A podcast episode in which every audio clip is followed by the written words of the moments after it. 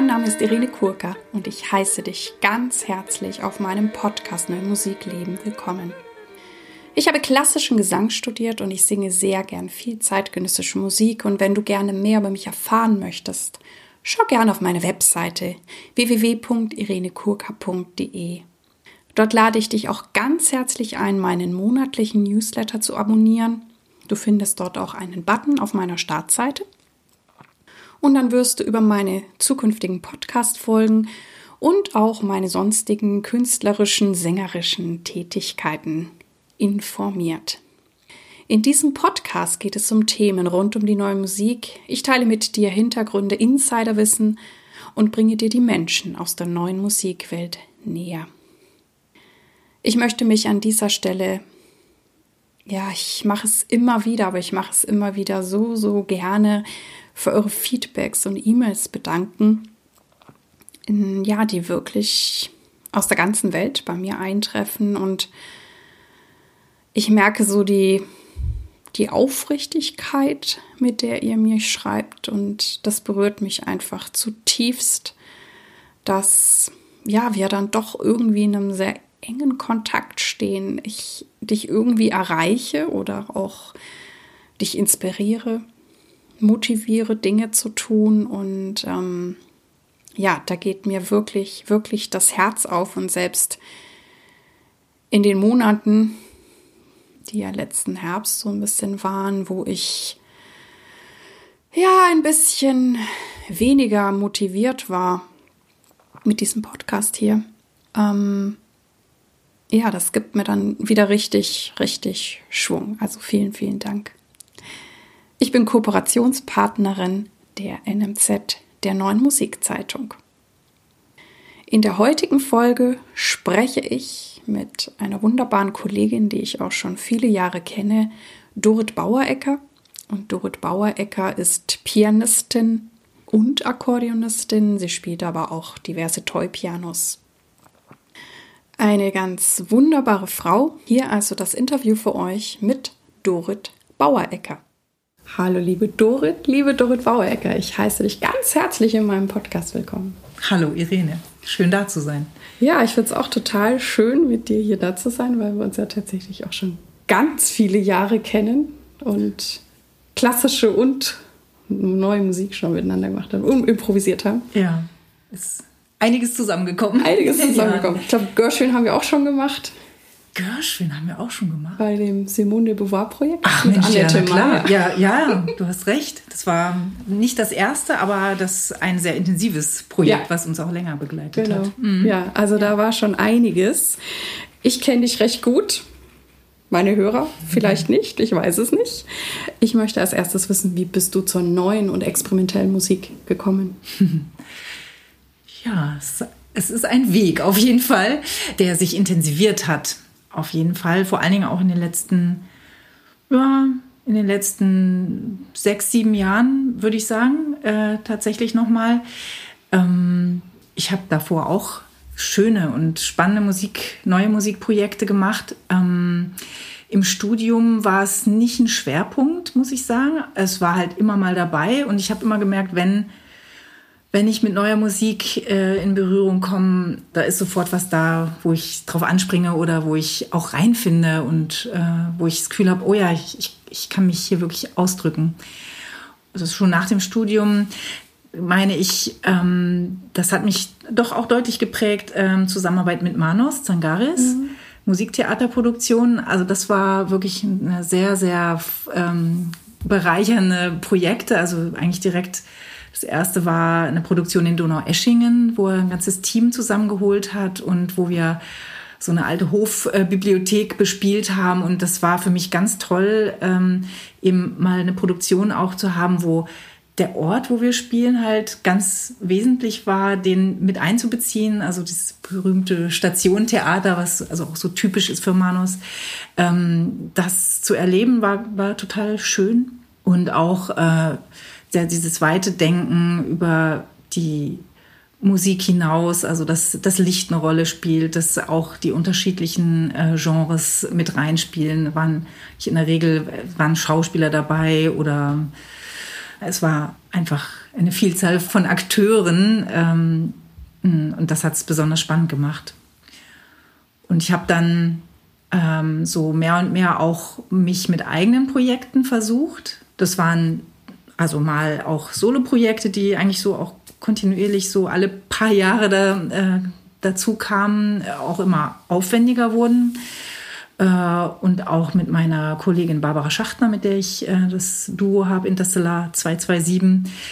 Und das waren einfach in den letzten Jahren große Produktionen, auch mit immer wachsendem Team, wo wir wirklich in vielen Bereichen auch so für uns Neuland entdeckt haben. Und ähm, das war irgendwie immer auch so ein Motor, weiter dran zu bleiben. Also du bist, bist ja dann in richtig großartige Projekte reingekommen, aber hattest du auch schon dann im Studium Kontakt mit neuer Musik oder, oder früher? Ich meine, du hattest ja auch eine Lehrerin, die selber ja, neue Musik stimmt, spielt. Ja, Pisian Chen, genau. Ja, bin ich schon. Ähm, ich habe auch ja, vor allen Dingen eigentlich dann in der Kölner Zeit, also ich habe ja in Hannover meinen ersten Teil äh, studiert und dann so diese letzten Jahre in Köln waren in der Hinsicht schon äh, noch prägender muss ich auch dazu sagen, dass ich in Köln ja auch den Paulo Alvarez kennengelernt mhm. habe. Das war 1998, da hat er auch äh, an der Kölner Hochschule begonnen mit Improvisation mhm. oder aleatorische Kammermusik.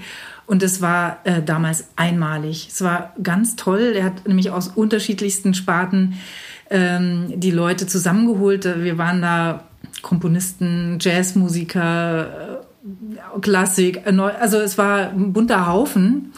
Äh, und das hat mich auf jeden Fall geprägt. Und tatsächlich, ja, die PCN Chen war natürlich auch für mich ein tolles Vorbild. Ich hatte dann auch eigentlich noch vor, ähm, diesen Studiengang Neue Kammermusik äh, zu studieren, aber da wurde ich nicht genommen. Oh. ja, genau. hast du dann, anders gemacht. Aber du bist ja sehr, es klingt auch sehr so Learning by Doing irgendwie, ne? Einfach ja. durch die Projekte, die zu dir gekommen ja, sind. Genau. Dass du da so reingewachsen bist. Genau. Und ich muss sagen, ich hatte auch wirklich viel Glück, dass ich immer wieder auch von Kollegen, Kolleginnen ähm, gefragt wurde für spannende Projekte. Und das war, es ist immer eine, eine sehr äh, spannende Mischung mhm. geblieben. Mhm. Also so, dass ich eben auch bei anderen, äh, also in anderen Zusammenhängen äh, oder anderen Projekten auch wieder was äh, gelernt habe oder in, in was, ja, was erlebt habe, was mich weitergebracht hat. Es ist ja jetzt auch so, du bist ja Pianistin und Akkordeonistin. Ähm, wie ist es dazu gekommen? Oder wann hast du mit dem Akkordeon angefangen? ähm, ja, als erstes. als erstes sogar? Ja, genau, als Kind äh, mit neun war es das Akkordeon. So, erst mhm. Akkordeon, dann Klavier und dann, dann wieder Akkordeon. Ja, oder beides. dann beides quasi, ja.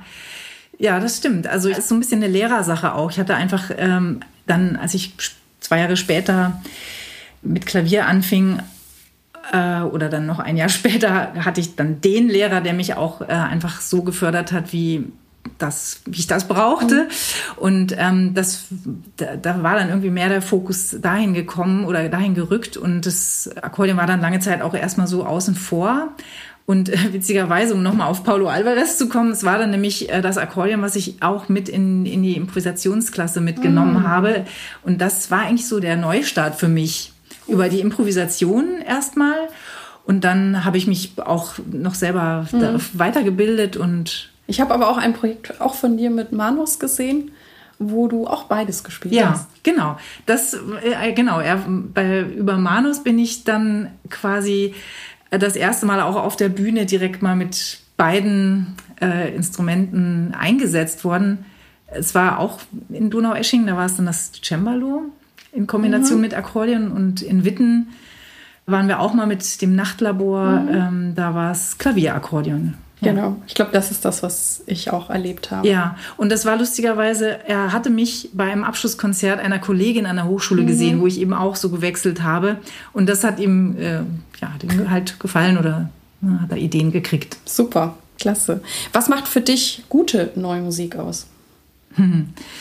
Ähm, also beim selber Spielen, ähm, beim Üben äh, steigt man ja sehr intensiv in diese Textur ein und ich finde, man merkt eben schon, wie die Musik einen packt, so, also egal wie schwer sie oder leicht sie ist. Also ich finde es immer wichtig, wenn ich so emotional auch gepackt werde. Und das ist aber sehr oft so. Also es ist, ist ja oft in Gesprächen höre ich von Leuten, dass die eben mit der Musik so emotional nichts anfangen können. Und das geht mir halt ganz oft nicht so. Also auch gerade wenn ich sie spiele.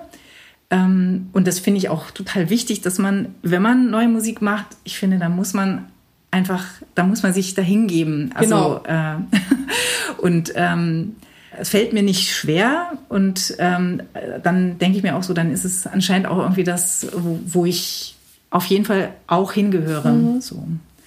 Was schätzt du an der Zusammenarbeit mit Komponisten besonders und Komponistinnen natürlich? Genau, ist auch eine ganze Reihe schon.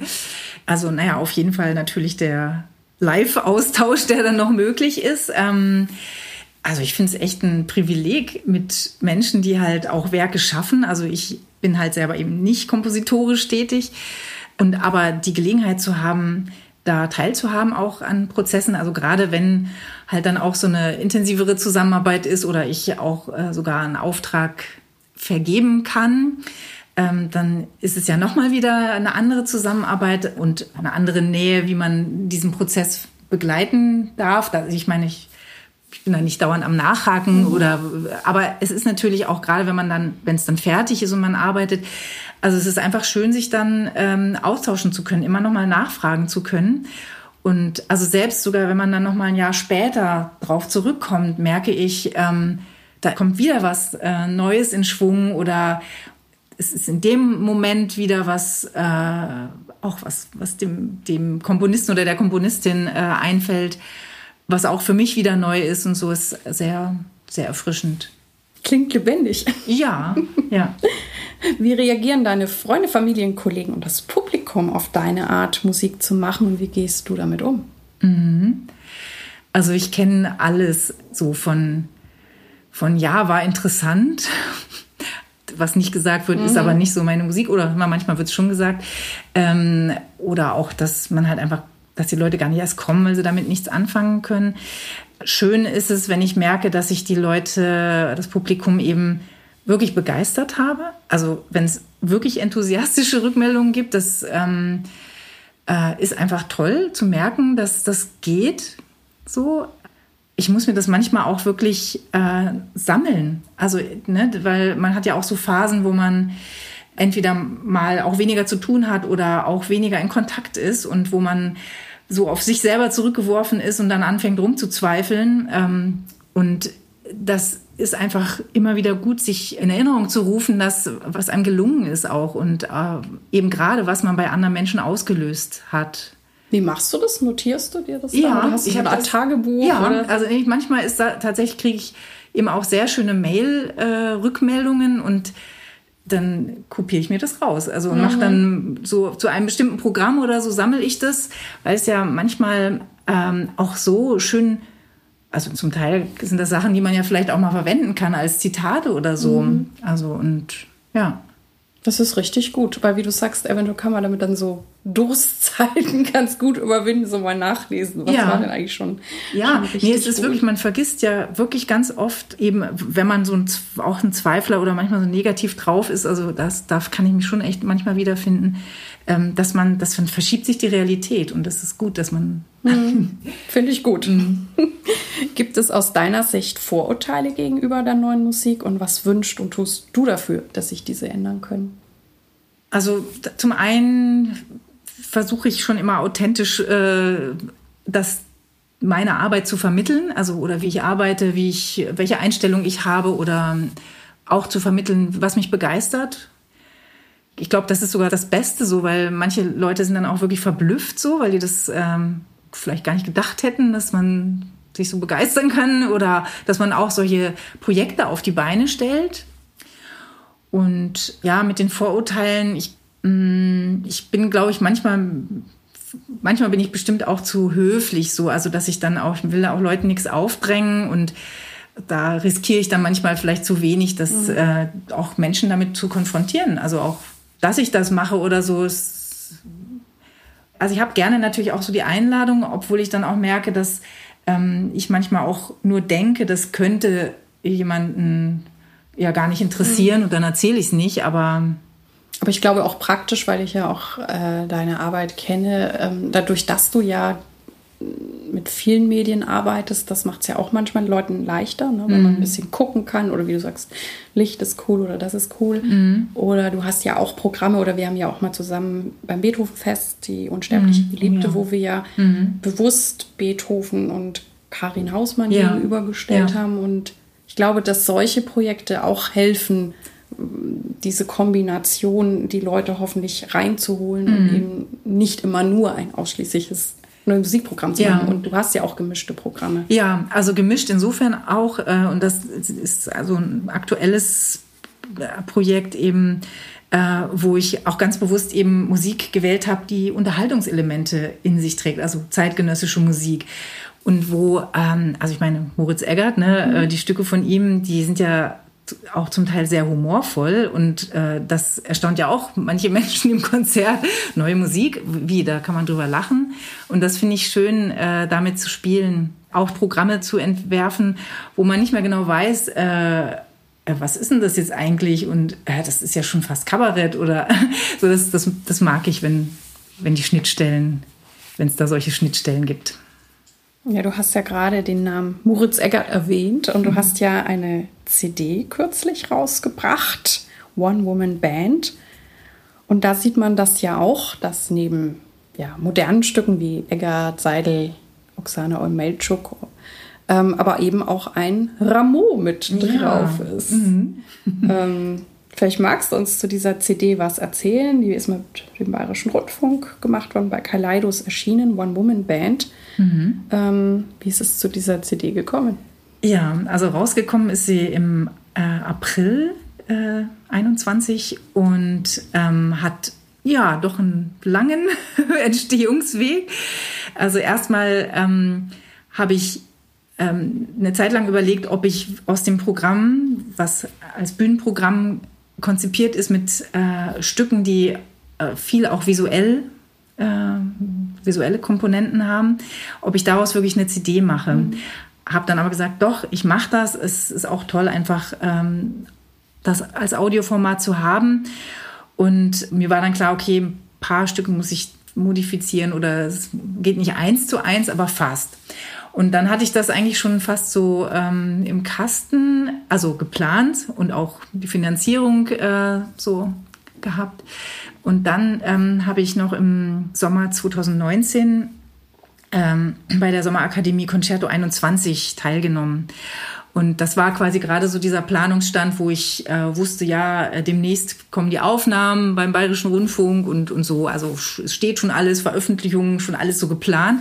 Und dann äh, hat sich das Projekt aber weiterentwickelt. Ähm, ich saß mit Andreas Brandis äh, zusammen und er fragte mich eben, was, was will ich mit dem Album und, äh, und habe ich nochmal ganz neu auch äh, das reflektiert und ähm, wir sind dann gemeinsam äh, einen Schritt weitergegangen und ähm, es, was passiert ist, sind nämlich noch zwei weitere Neukompositionen. Also es gibt von Niklas Seidel und Oksana Omelchuk zwei Auftragskompositionen und von Moritz Eggert eben jetzt auch noch zwei aktuell neue, die das Album eben noch mal stärker, äh, ja, oder die dem Album wirklich einen starken Rahmen geben. Zu dem Stück One Man Band, was ich schon immer in diesem Programm mit bei hatte, gesellt sich jetzt noch die One Woman Band, Claro, und äh, die Dual Band, was ich mit Moritz dann auch zusammenspiele. Und das hat äh, den Prozess der CD-Produktion nochmal bestimmt, ich denke, fast ein Jahr ähm, weiter verschoben. Corona kam dann auch noch dazu, hat es etwas verschoben. Aber im Endeffekt muss ich sagen, dass ich bin total froh, wie es jetzt geworden ist. Und ähm, es ist für mich ganz stimmig geworden. Klasse. Und wie passt jetzt der Rameau da rein? Die Frage habe ich irgendwie schon mal gestellt gekriegt. Mhm. Ja, genau. Es ist das einzige Stück, was alte Musik ist. Also zum einen liebe ich dieses Stück und ähm, die Musik, die man liebt, die spielt man ja auch gerne. Irgendwie war es mir auch wichtig zu zeigen, wo ich herkomme, weil klassische Musik ist ja, sind ja schon meine Wurzeln.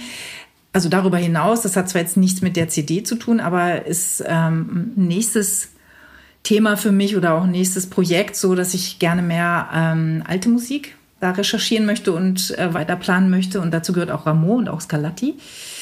Genau, also ich habe da tatsächlich auch mit dem Stück so, so einen starken Gefallen auch an dieser Musik gefunden. Nochmal neu. Mm.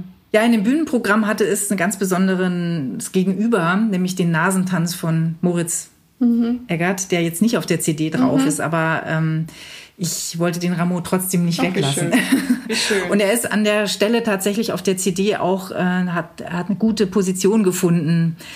Klasse. One-Woman-Band. Und ja, werden wir auch in die Shownotes packen. Sehr oder gerne. ihr habt ja, habt ja auch, glaube ich, kleine Videos oder Trailer. Das können wir auch alles dazu dann packen. Genau, es gibt es Trailer gibt. und es gibt jetzt auch dann Videos. Mhm. Klasse, freue ich mich. Mhm. Was mich auch noch interessiert oder auch immer mehr interessiert, ähm, ne, du bist ja als Frau, sage ich, in der Musikwelt unterwegs. Wie geht's dir damit? Wie kommst du klar? Oder gibt es da auch Herausforderungen oder ist das für dich alles easy? Mhm.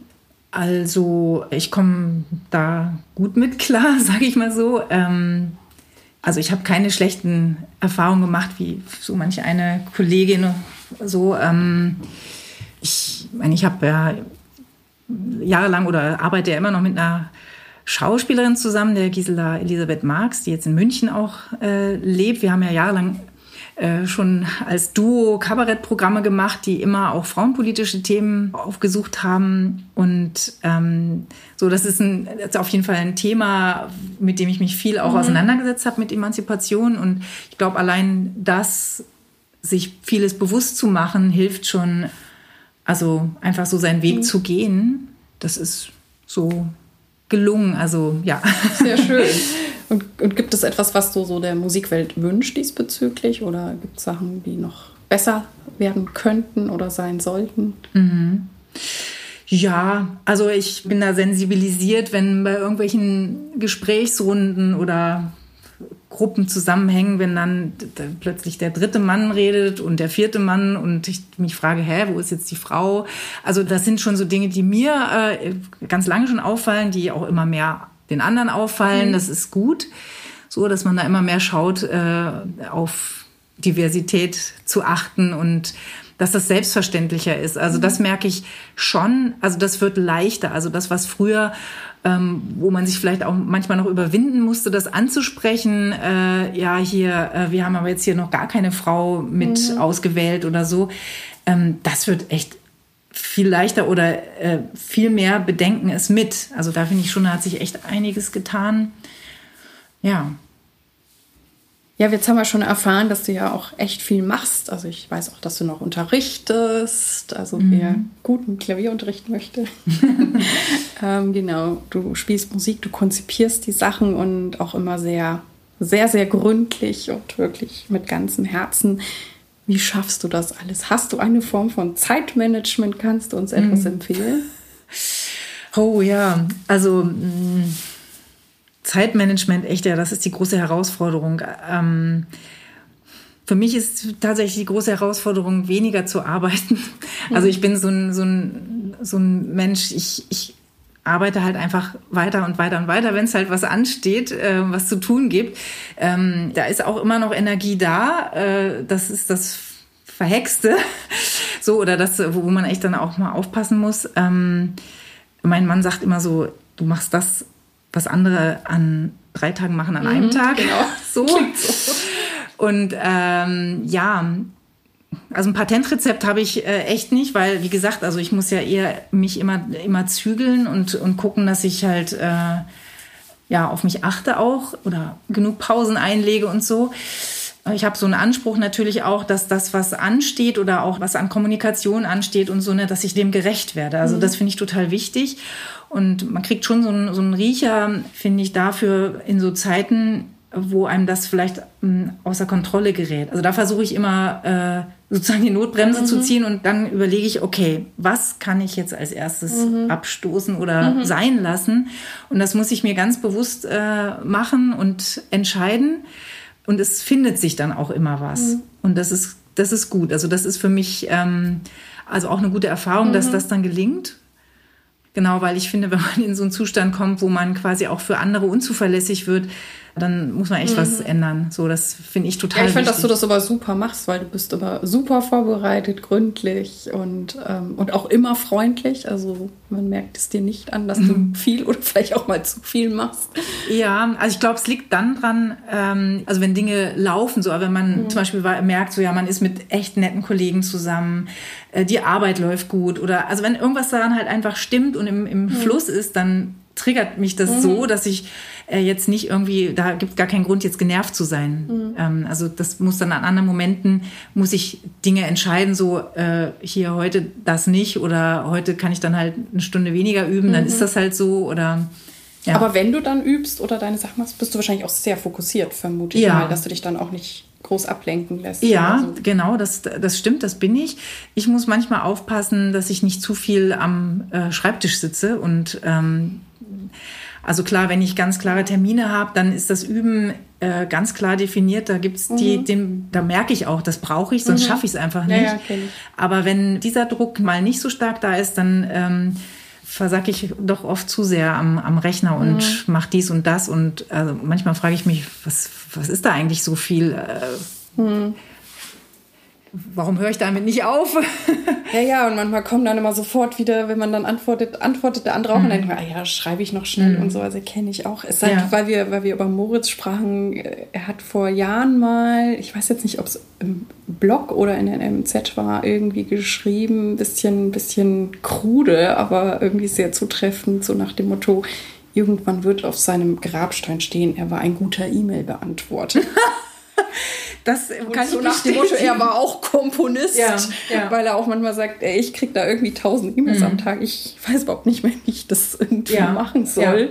Und weil wir uns da auch immer wieder auch drüber austauschen, mhm. weil ich ja auch, auch im Zuge der Podcast-Tätigkeit auch so viele E-Mails mhm. bekomme mhm. und wie man das handelt und dass ich dann auch eher so, es macht er auch so, sagt, okay, das ist meine Stunde E-Mail und sonst ah, ja. ähm, mhm. mache ich die Kiste auch mal wirklich aus mhm. und äh, ignoriere sie ein paar Stunden. Mhm. Also ähm, das ist schon die Herausforderung dieser Zeit. Ja, absolut. Also Moritz ist da echt auch, kann ich total bestätigen, äh, wahnsinnig guter E-Mail-Beantworter. Ja, der macht das toll. Und ich, ich glaube, das ist auch so ein äh, Patentrezept.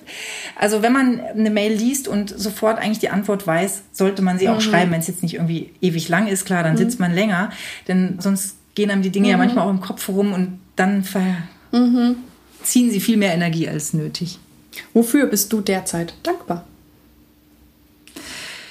Ich bin tatsächlich total dankbar für die Dinge, die auf mich zukommen oder auch zugekommen sind, äh, tatsächlich auch in diesem ganzen Corona-Jahr. Also, also ich kann es manchmal gar nicht glauben, was alles so ähm, möglich geworden ist. Also, ähm, dass auch also mit was ich vorher gar nicht unbedingt gerechnet habe oder wo ich auch gar nicht ähm, mich irgendwo wie beworben habe oder so. Ähm, das fing eigentlich mit dem ersten Lockdown an, äh, wo ich dann direkt äh, Hofkonzerte äh, in Pflegeheimen mhm. gegeben habe, ähm, schon im April. Cool. So ja. Hast du die ganz frühe? Ja, die ganz frühe, genau. Hing auch an dem Verein, der das. Da ist so eine ganz taffe Frau, die äh, ja, sofort schön. diese Idee hatte und das organisiert hat und äh, ich hatte zwei wunderbare äh, Opernengagements an der Kölner Oper.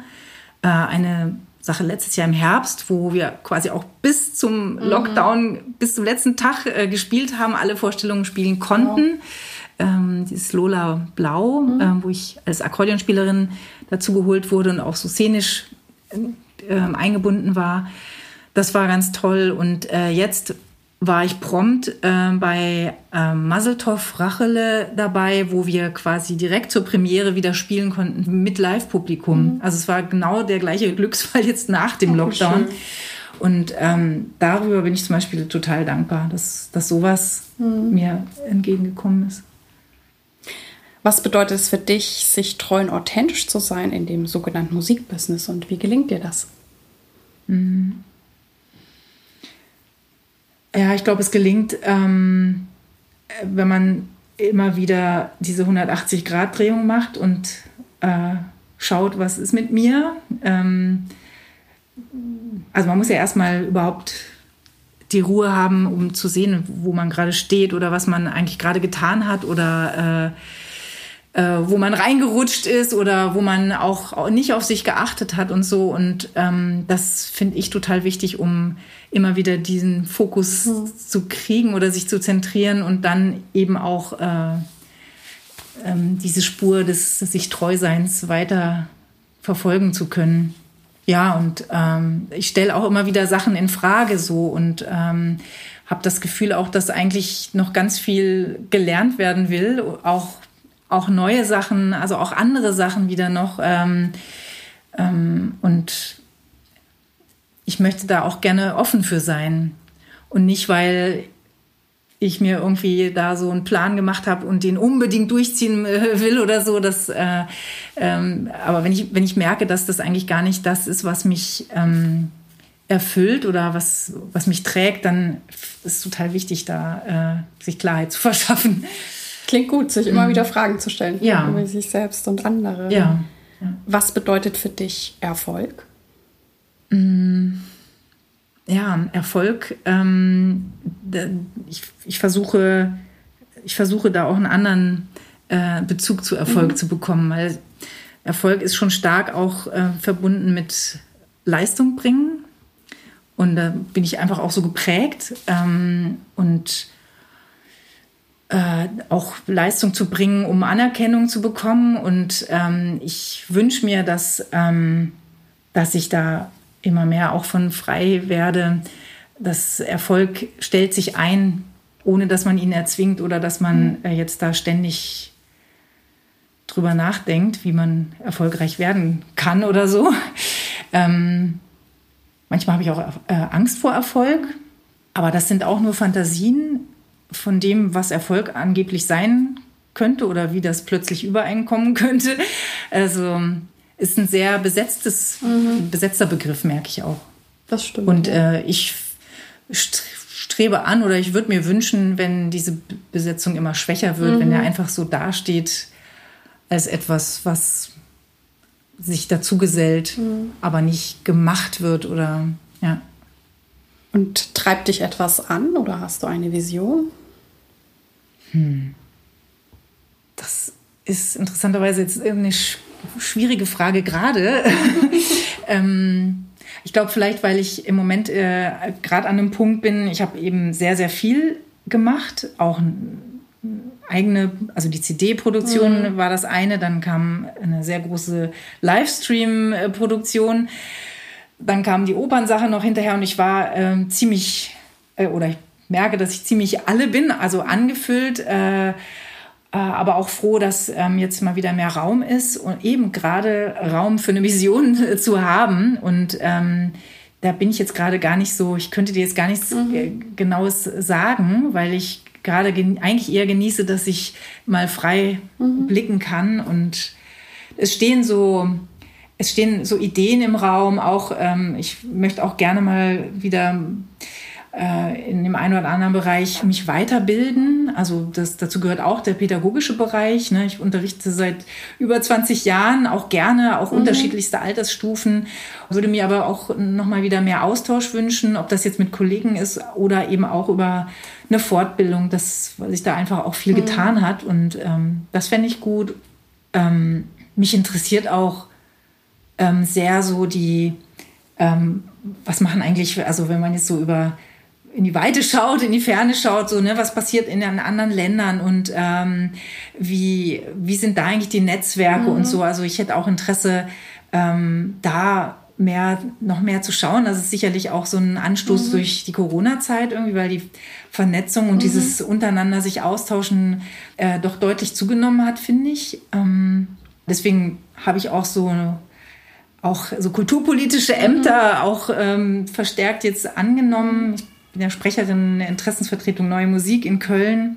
Und ähm, ich merke, dass das auf jeden Fall schön ist, äh, mit Menschen in Austausch zu gehen. Also ich merke es immer mehr, wie wichtig mhm. das ist. Und ähm, was daraus wird, ähm, das kann ich noch nicht so sagen. Ich merke nur so, dass das ist, es zieht mich mhm.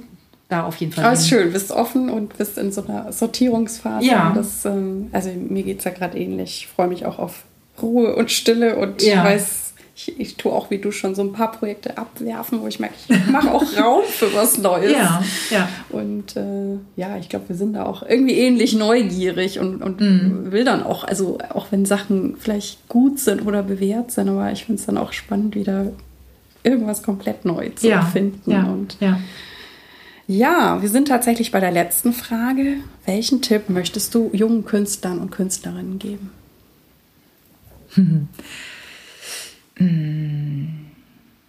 Ja, mein Tipp. Ja, also was mir kommt, ist ähm, etwas, was natürlich automatisch passiert, nämlich Erfahrungen sammeln. Ähm, was dahinter steckt, ist natürlich zu machen. Was die jungen Menschen natürlich sowieso per se erstmal so machen, auch oftmals sogar un, äh, unkomplizierter, als äh, wenn man dann schon so 10, 15 Jahre irgendwie Erfahrung gemacht hat. Ähm, also ich glaube, ich würde auch ähm, raten, eben auch viel sich auszutauschen, auch mit Älteren. Also ich habe das selber ähm, rückblickend immer sehr genossen, auch mit Älteren. Also heißt es nicht, also unterschiedlichste Altersstufen mhm. eigentlich. Ähm, mich auszutauschen. Also zum Beispiel die Zusammenarbeit mit der Gisela, mhm. die ja mittlerweile 83 mhm. ist. Ähm, also wir waren dann quasi immer die äh, 30 mhm. Jahre ungefähr auseinander. Das fand ich sehr bereichernd und ähm, das würde ich raten, weil ich glaube, dass ähm, da kann, da können beide Seiten mhm. von lernen und gerade junge Menschen natürlich auch, die, also auch wenn man zum Beispiel irgendwo neu in die Stadt kommt und so, also es ist immer gut, ähm, auch die zu fragen, die schon eine Weile länger irgendwo sind. Klasse. Dann sage ich vielen, vielen Dank, dass du heute hier warst und wir so schön sprechen konnten. Ja, ich danke auch. Es hat Spaß gemacht. danke, Irene. Dies war also das heutige Interview und ich hoffe, du konntest viel für dich mitnehmen. Ich freue mich wie immer auf deine Ideen und Anregungen über Facebook oder E-Mail. Vielen Dank, dass du bei mir eingeschaltet hast. Ich hoffe, es hat dir gefallen und dich inspiriert. Ich freue mich sehr, wenn du dir etwas Zeit nehmen kannst, mir in diesem Podcast eine gute Bewertung auf iTunes abzugeben und diesen auch gerne deinen Freundinnen und Kollegen zu empfehlen. Ich danke dir. Dir alles Gute. Lebe deine Musik, lebe dein Leben und bis zum nächsten Mal. Deine Irene.